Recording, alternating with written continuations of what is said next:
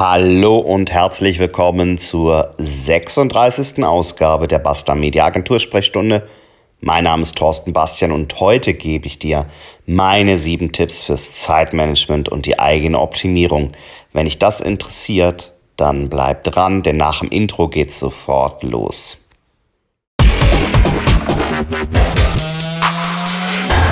Die Basta Media Agentur Sprechstunde. Ja, wir haben alle als Unternehmer, Freelancer oder Selbstständige ein Problem, das ist nämlich der Faktor Zeit.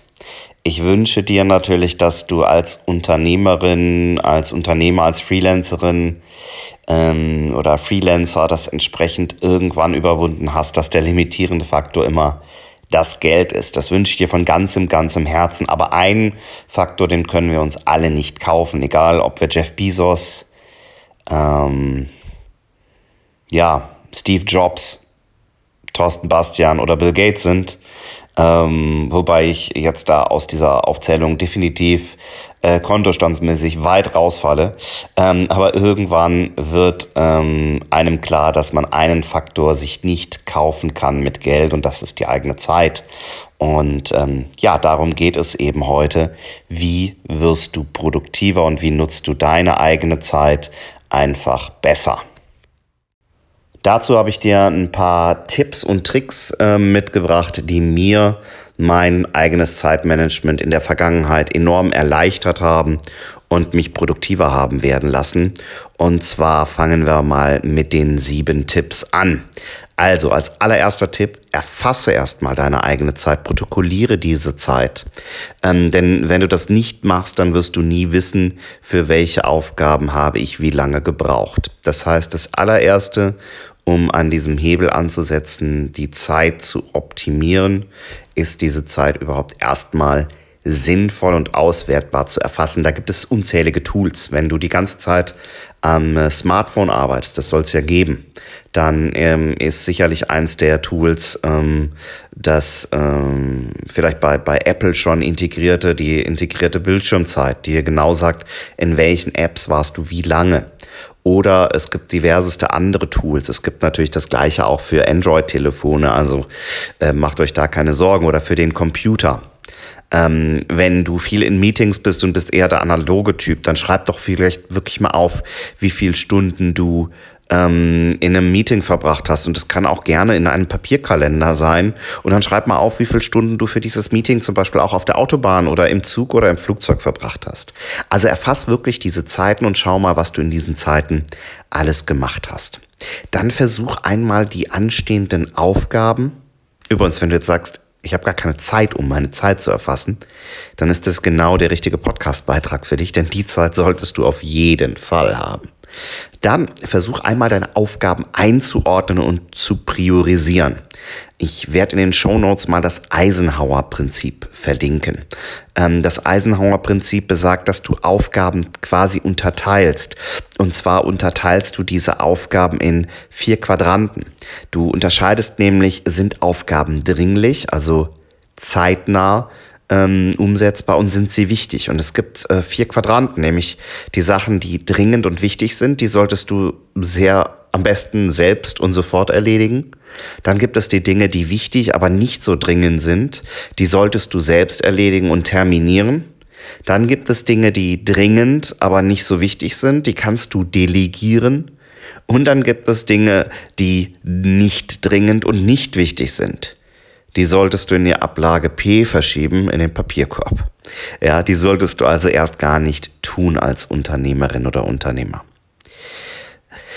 Das heißt, versuche mal dieses Eisenhower-Prinzip, das ist wirklich so ein, ja, so ein Kreuz, wo du die Aufgaben mal reinlegst, ähm, versuch diese Aufgaben mal einzuordnen.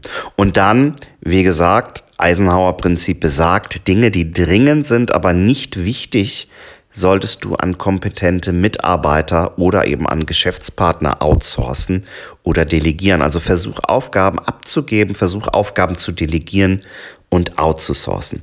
Als ich mich selbstständig gemacht habe, habe ich natürlich aus Mangel an Geld alles selbst gemacht. Ich war mein eigener Hausmeister, mein eigener Putzmann, ich war der Chefvertriebler, der Chefentwickler und ich war auch der Chefbuchhalter. Ja, aber ich glaube, wir müssen uns nicht darüber unterhalten, dass es schon sinnvoll ist, ähm, wenn du einigermaßen äh, Geld äh, verdienst, ähm, dein Büro nicht mehr selbst zu putzen und auch bitte deine Buchhaltung nicht mehr selbst zu machen, denn dafür gibt es Menschen, die das viel, viel besser können als du. Ähm, das heißt, Aufgaben tatsächlich auch mal abzugeben und nicht immer alles selbst zu machen. Dann versuch als vierten Tipp die Aufgaben zu optimieren und zu überlegen, wo du Aufgaben automatisieren kannst. Was meine ich damit? Ich verbringe zum Beispiel sehr viel Zeit mit dem Schreiben von E-Mails. Bei uns erhält jeder Kunde, wenn er ein äh, Projekt bei uns erfolgreich zu Ende gebracht hat, erhält er von uns eine E-Mail, wo wir uns nochmal für die Zusammenarbeit bedanken und wo wir ihn bitten, uns ähm, zu bewerten. Ähm, das heißt, diese E-Mail schreibe ich eigentlich mehrmals die Woche. Denn wir schreiben das auch bei kleineren Geschichten, die wir für die Kunden machen. Und ähm, ich habe mir diese Aufgabe einfach teilautomatisiert, indem ich mir äh, ein Template gebaut habe für meine E-Mail. Ähm, das heißt, ich fülle da den Namen noch ein, entscheide, ob derjenige mich duzt oder siezt und entsprechend wird diese E-Mail zumindest vorausgefüllt und ich kann sie natürlich noch personalisieren, was auch ganz, ganz wichtig ist, aber ich muss nicht mehr die 20, 30 Zeilen jedes Mal selbst tippen. Ich habe mir kurze Geschichten gebaut. Äh, ich sag mal, wenn ich MFG schreibe, dann äh, kommt da mit freundlichen Grüßen. Ja, oder wenn ich äh, einen Platzhalter habe ich Chevaux, dann wird hinter MFG und ein schönes Wochenende gehängt. Ja, das sind so Kleinigkeiten, so kleine Dinge, die das Ganze einfach optimieren. Oder schau auch mal, wie du vielleicht deine äh, Steuerberaterin, deinem Steuerberater schneller zum Beispiel ähm, die Unterlagen schicken kannst, die er braucht. Das sind so Dinge, die kann man teilautomatisieren oder sogar ganz automatisieren. Und dadurch werden sie immer weiter optimiert. Dann haben wir als fünfte Geschichte aufgewendete Zeit mit Output vergleichen. Was meine ich damit? Schau mal, wie viel Zeit du für bestimmte Aufgaben brauchst und was an Output hinten rauskommt. Output muss inzwischen nicht immer Geld sein. Output kann auch sein Anzahl an neuen Kontakten, an Leads, ähm, Anzahl der Gespräche, Steigerung der Kundenzufriedenheit, Steigerung deiner Marken- oder Unternehmerbekanntheit. Ähm, schau aber einfach mal, wie viel Zeit verwendest du für bestimmte Aufgaben und was bringen die dir unternehmerisch als Output raus. Und wenn du dann merkst, dass du viele Aufgaben ähm, mit Geld gegenrechnest und du eigentlich unter 8,50 Euro die Stunde verdienst, dann ist das der Punkt, wo du überlegen solltest, vielleicht diese Aufgabe weiter zu optimieren outzusourcen oder ganz sein zu lassen. Ja, schau einfach wirklich, wie viel Zeit kosten mich bestimmte Dinge und wie ist das ähm, Verhältnis zu dem, was ich dafür bekomme und was ich an Output erhalte. Dann als sechster Punkt, lege dir bitte feste Limits und Timeslots für Aufgaben fest. Ähm, was meine ich damit? Ich meine, wenn du beispielsweise sehr oft, so wie ich auch, bei Social Media bist, dann schau doch einfach mal, wie viel Zeit erfasst du zum Beispiel auf deine Zeit bei Facebook oder auf deine Zeit bei Instagram und versuch dir wirklich mal feste Timeslots zu legen, wann du das machst. Beispielsweise jeden Morgen von acht bis neun checkst du erstmal alle Social Media Kanäle. Aber du checkst das auch maximal eine Stunde am Tag. Das wird dich dahin bringen, dass du eben deine Zeit auch nicht mehr damit verbringst, dir jeden Mist auf Instagram anzugucken, sondern tatsächlich nur noch die wichtigsten Sachen dir reinziehst und diese an festen Zeitpunkten innerhalb deines Arbeitsablaufs. Also Timeslots und Limits festlegen. Und der letzte Tipp, ähm, fokussier dich. Fokussier dich und schaff es, dass du Arbeiten entsprechend ohne Störung durchführen kannst. Das heißt, schaffe Fokussierung dadurch, dass du Störquellen konsequent eliminierst. Ähm, was ganz spannend ist, ich habe mal den Satz gehört, Leistung ist gleich Potenzial minus Störquellen.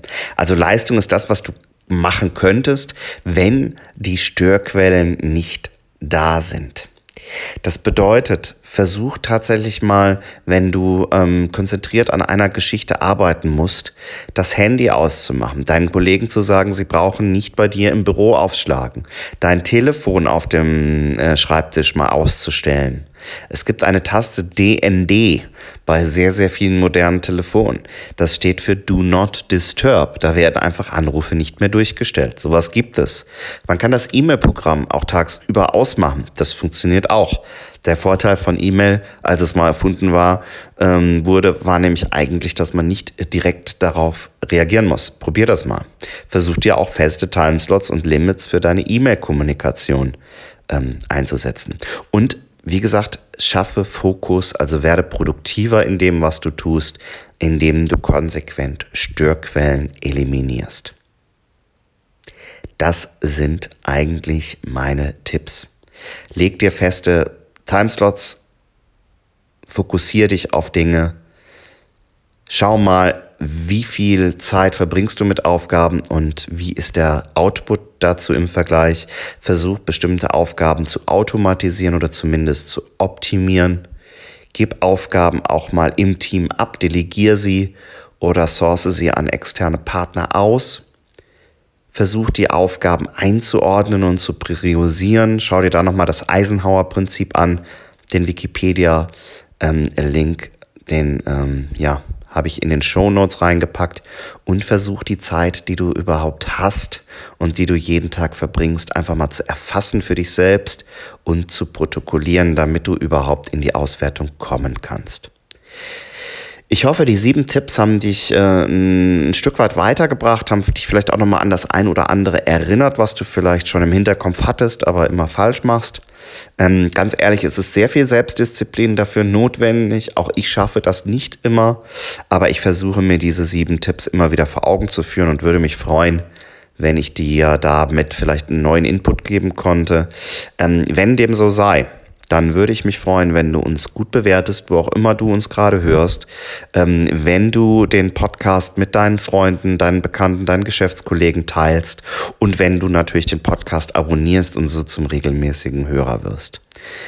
Zu guter Letzt was sind deine Tipps, die ich vielleicht noch gar nicht kenne? Wie optimierst du deine Zeit? Wie wirst du produktiver? Wie erhöhst du deine Produktivität?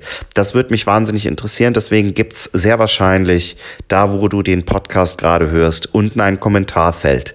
Dann schreib doch mal deine Tipps rein, äh, die du nutzt, deine kleinen Hacks, wie du deine Zeit weiter optimierst. Und dann würde ich mich freuen, wenn wir uns darüber austauschen. Ansonsten wünsche ich dir eine ganz, ganz äh, gute unternehmerische Zeit. Ich wünsche dir Produktivität und ich wünsche dir ganz viel Zeit für die schönen Dinge im Leben. In diesem Sinne, vielen Dank und bis zur nächsten Folge. Dein Thorsten Bastian.